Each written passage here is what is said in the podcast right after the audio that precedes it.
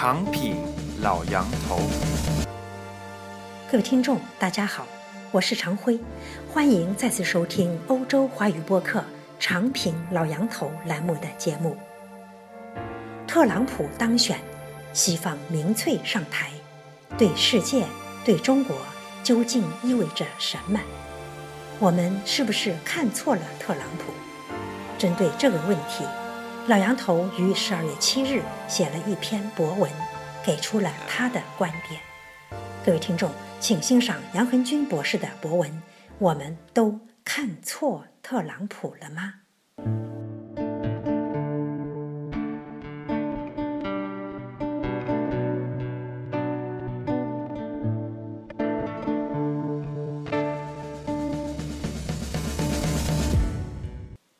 我们都看错特朗普了吗？特朗普当选，让所有人跌破了眼镜。反对他并认为他不可能当选的，发现他们错了；支持他却并不认为他能当选的，发现他竟然当选了。大家都承认看错了特朗普。在中国和海外华人中，支持和反对美国总统选举人的。第一次形成了如此鲜明的阵营，是美国历届总统选举中绝无仅有的一次。总体来说，左派支持特朗普的居多，右派反对他的为主。还可以进一步分：拥护中国现有体制以及体制内的大多是特朗普支持者，而那些抱怨者、推墙派和主张学习西方的，则以反对特朗普为多。有这样的分歧，大体是因为特朗普属于美国体制外的，他以反对美国现有体制和精英为口号上台，并明显具有民粹倾向。这和中国左派以及体制内的有诸多相似，他们也反对美国的体制，反对美国的价值观，并具有民粹倾向。那么，中国的右派为啥都反对特朗普呢？很简单。特朗普不但反对华盛顿的体制，还对维系这个体制的价值观念、价值理念提出了严重的质疑。而美国为主的西方国家目前的价值理念，正是被中国右派誉为普世价值的。在这种情况下，希拉里被简单的划分为继续推行美国价值理念的普世价值派。而特朗普则是冲进瓷器店的猛牛，肯定会以破坏西方的普世价值为主。要知道，冷战结束后，中美以及中国与西方之间最大的问题，至少在北京看来，就是意识形态、价值理念，就是我们常说的冷战思维。无论从里根到布什，到克林顿，再到奥巴马，吃饭、喝酒、做生意、谈国际责任都可以。但他们对华政策万变不离其宗，希望通过交往、贸易和各个层面的交流，达到和平演变中国的目的，把中国收归国际大家庭。北京对这些早就心知肚明，而且已经发展出一套得心应手的对应策略，也就是万变不离其宗，吃饭、喝酒、聊天、谈生意、承担国际责任都没有问题，但在政治制度和价值理念上。绝不妥协。虽然应对不错，但却也对西方的意识形态之战心存恐惧。很多国内政策，包括不时出来清除毒瘤、统一思想，都是因为需要清除西方的影响。在这种情况下，华盛顿突然来了一个主动挑战西方主流价值观和对外政策的特朗普，能不让北京喜大普奔？但是这显然是高兴的太早了。短短一个多月，特朗普还没有来得及就任总统，就接连搞出了以前所有后任美国总统都不会也不敢做出的事。先是同台湾的总统直接通电话，然后竟然在有上千万人收听的推特上公开指责中国操控汇率，要对中国加税。接下来的事大家都知道了。那些原本支持特朗普当选的中国人大吃一惊，紧张的都像外交部发言人那样；而那些原本不愿意他当选的中国人却喜出望外，他们又都开始窃窃私语：我们是不是看错了特朗普？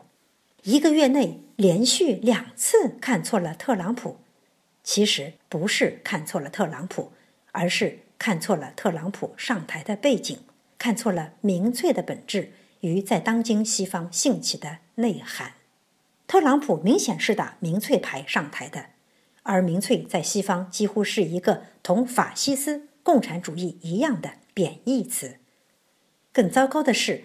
很多西方人根本搞不清民粹与民族主义、社会主义的区别，在他们眼中，过去三十年搞民粹最彻底的就是中国，而让他们郁闷的是，一个搞民粹最彻底的国家，却成为经济发展最快，眼看就要成为第一超级大国，取代美国。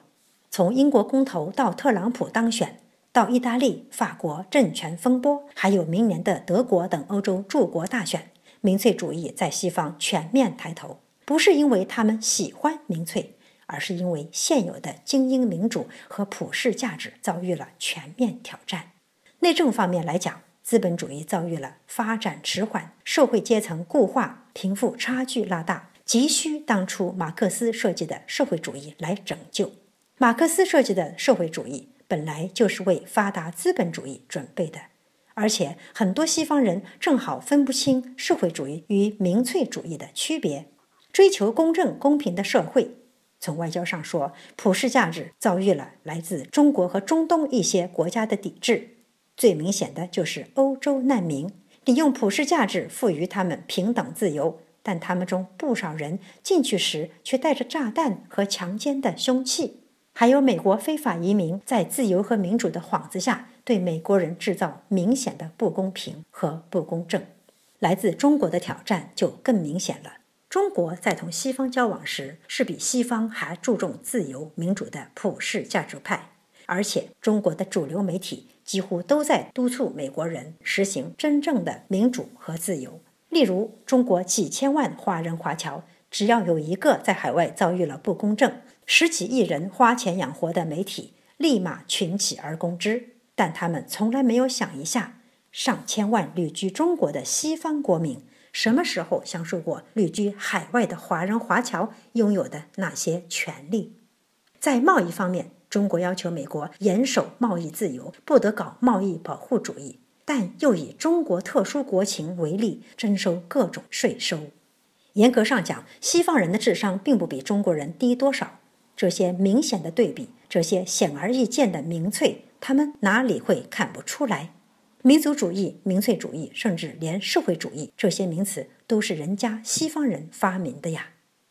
华盛顿智库大家白邦瑞一本《百年马拉松》，看似胡编乱造、极不严谨，但却代表雷大帮美国对华人的看法，甚至部分反映了美国普通民众的想法。基辛格那种想法让中国做大。损害了美国利益。中国在用双重标准对付美国和西方，用普世价值要求美国，却用民粹来要求自己，而且取得了巨大的成绩。现在轮到美国和西方人开始拥抱民粹了。民粹不是一个主义，更不是意识形态。从社会来说，要搞绝对公平公正，要搞平均主义。从国际关系来说，一切以极端的国家利益和所谓本国人民利益为重。看看这个可能有些简单的定义，当初那些认为特朗普上台后会对中国有利的人，还会有这个想法吗？希拉里上台，虽然口中念念有词，把和平演变与普世价值挂在嘴边，但中美交往一切照常，生意照旧。他们既然怀抱了和平演变的伟大目标，自然不会对中国在交往与贸易中的偷鸡摸狗细节当回事。而中国长期以来用来对付美国的那一套，照样行之有效。可特朗普上台呢？他不会高谈阔论和平演变，他甚至也不认同狗屁的普世价值。但他会像一个精明的生意人那样，在同中国交往中的每一个节点上找毛病、找问题。找一个解决一个，北京不用再担心特朗普打意识形态之战，但北京很可能很快就得面对被民粹煽动起来的美国人，而不少中国人都可能会很快感受到美国民粹引起的阵痛。具体哪些阵痛我也不太清楚，但我知道最严重的情形。想一下，我们在中国，在北京是怎么对待美帝国主义、对待日本车、对待那些敢在中国街道上偶尔撒野一次的老外的，就应该不太难勾画出世界上最强大的西方，如果搞起民粹，到底会是什么情景了。